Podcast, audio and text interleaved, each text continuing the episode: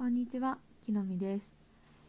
今日からちょっと変わまた音読の練習をしてるんですけど、毎日今このなていうんだニュースレベルニュースインレベルっていうあの英語学習者向けのサイトを見て勉強してる記事を見てるんですけど、この記事レベル123ってあって、うんとその簡単な内容からだんだん難しくなっていく内容で3回を文章を変えて読めるので結構単語のなんか定着というか勉強になってすごいいいなって思ってやっているんですけどこの後ちょっとあのリンクも貼っておきますね。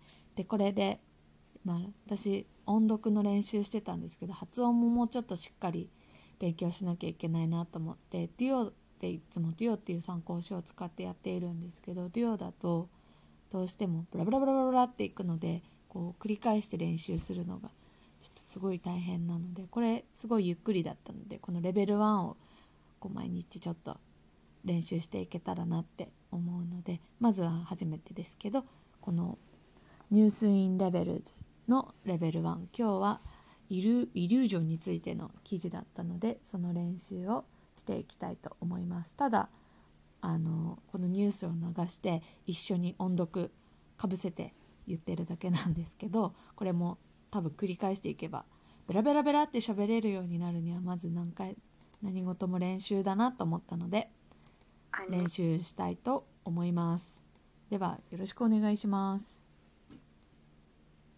A new museum of illusions is in Cairo, Egypt.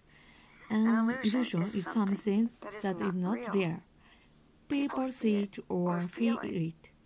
They think that it is real. It is only a trick or their brain. The museum is more than fun. Visitors can learn a lot of things there. They learn how their brain works. They understand illusion better. It is possible to explain every illusion. Everything is about science. 15 museums of illusion are in the world. The The first museum opened in in, Croatia. in 2015. It It becomes becomes very popular. People love illusions. The museum is good for children and for grandparents too. too. あ、難しい。もう一回いきます。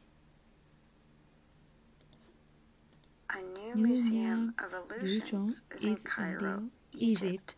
An An illusion is something that is not real. People see it or feel it. They think that it is real.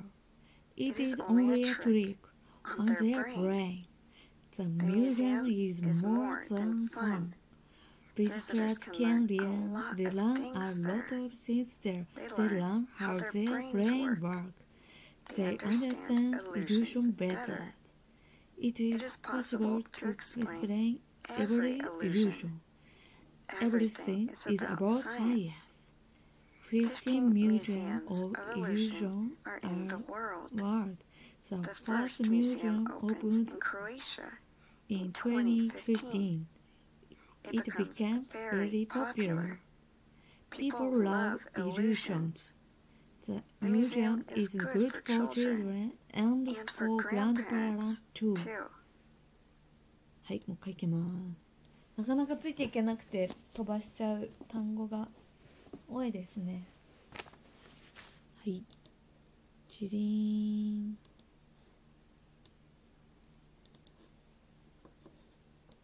違う違う。さあ、いきます。A new museum of illusions is in Cairo, Egypt. An An illusion illusion is is something something that is that not is not real. real. People see it or feel it. They think that it is real. It is only a trick on their brain. The museum is more than fun. Visitors can learn a lot of things there. They learn how their brain works. They understand illusion better. It is possible to explain every illusion. Everything is about science. 15 museums of illusion are in all, all world. The first museum opened in Croatia in 2015.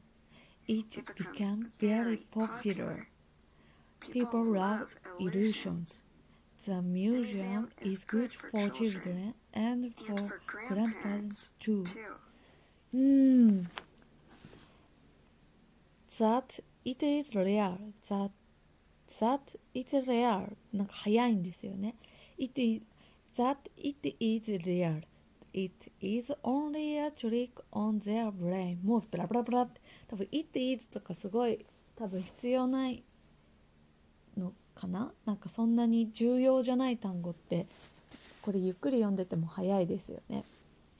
A new museum of illusions is in Cairo, Egypt, and illusion is something that is not real. あ、that is not real も早いですよね。That's not real. あ、なんか t 言わないこともあるみたいですよね。言わない、なんか、なんて言うんでしたっけ、その、発音しないよ。People see it or feel it. They, they think that it is it's real. It's only a trick on their brain. The museum is more than fun. Visitors can learn, learn a lot of things there. They learn, they learn how their brains work. They understand illusion better. It is possible to explain every illusion, every illusion. Everything is about science. 15 museums of illusion are in all world, in all one, in all are, are in all world. The first museum opened in Croatia in 2015. It becomes be, becomes very popular. People love illusions. The museum is good for children and for grandparents too. うん、よし、最後一回読んで今日はおしまいにします。いきます。A new museum of illusions is in Cairo, Egypt. An illusion is something that is not real. People see it or feel it. They think that that it is real. It's only a trick on their brain. The museum is more than fun. Visitors can learn a lot of things there. They learn how their brain works. They understand illusion better. It's possible to explain every illusion. Everything is about science. 15 museums of illusion are in the mm, opens of Croatia. In 2015. It becomes very popular. People love illusions. The museum is good for children and for grandparents grandparents too. はい、ということで明日も頑張ります。こう滑舌よくベラベラ喋れるように毎日頑張ります。ということでまた明日の記事頑張りますのでよろしくお願いします。はい、このグダグダベラベライングリッシュでした。はい、またねー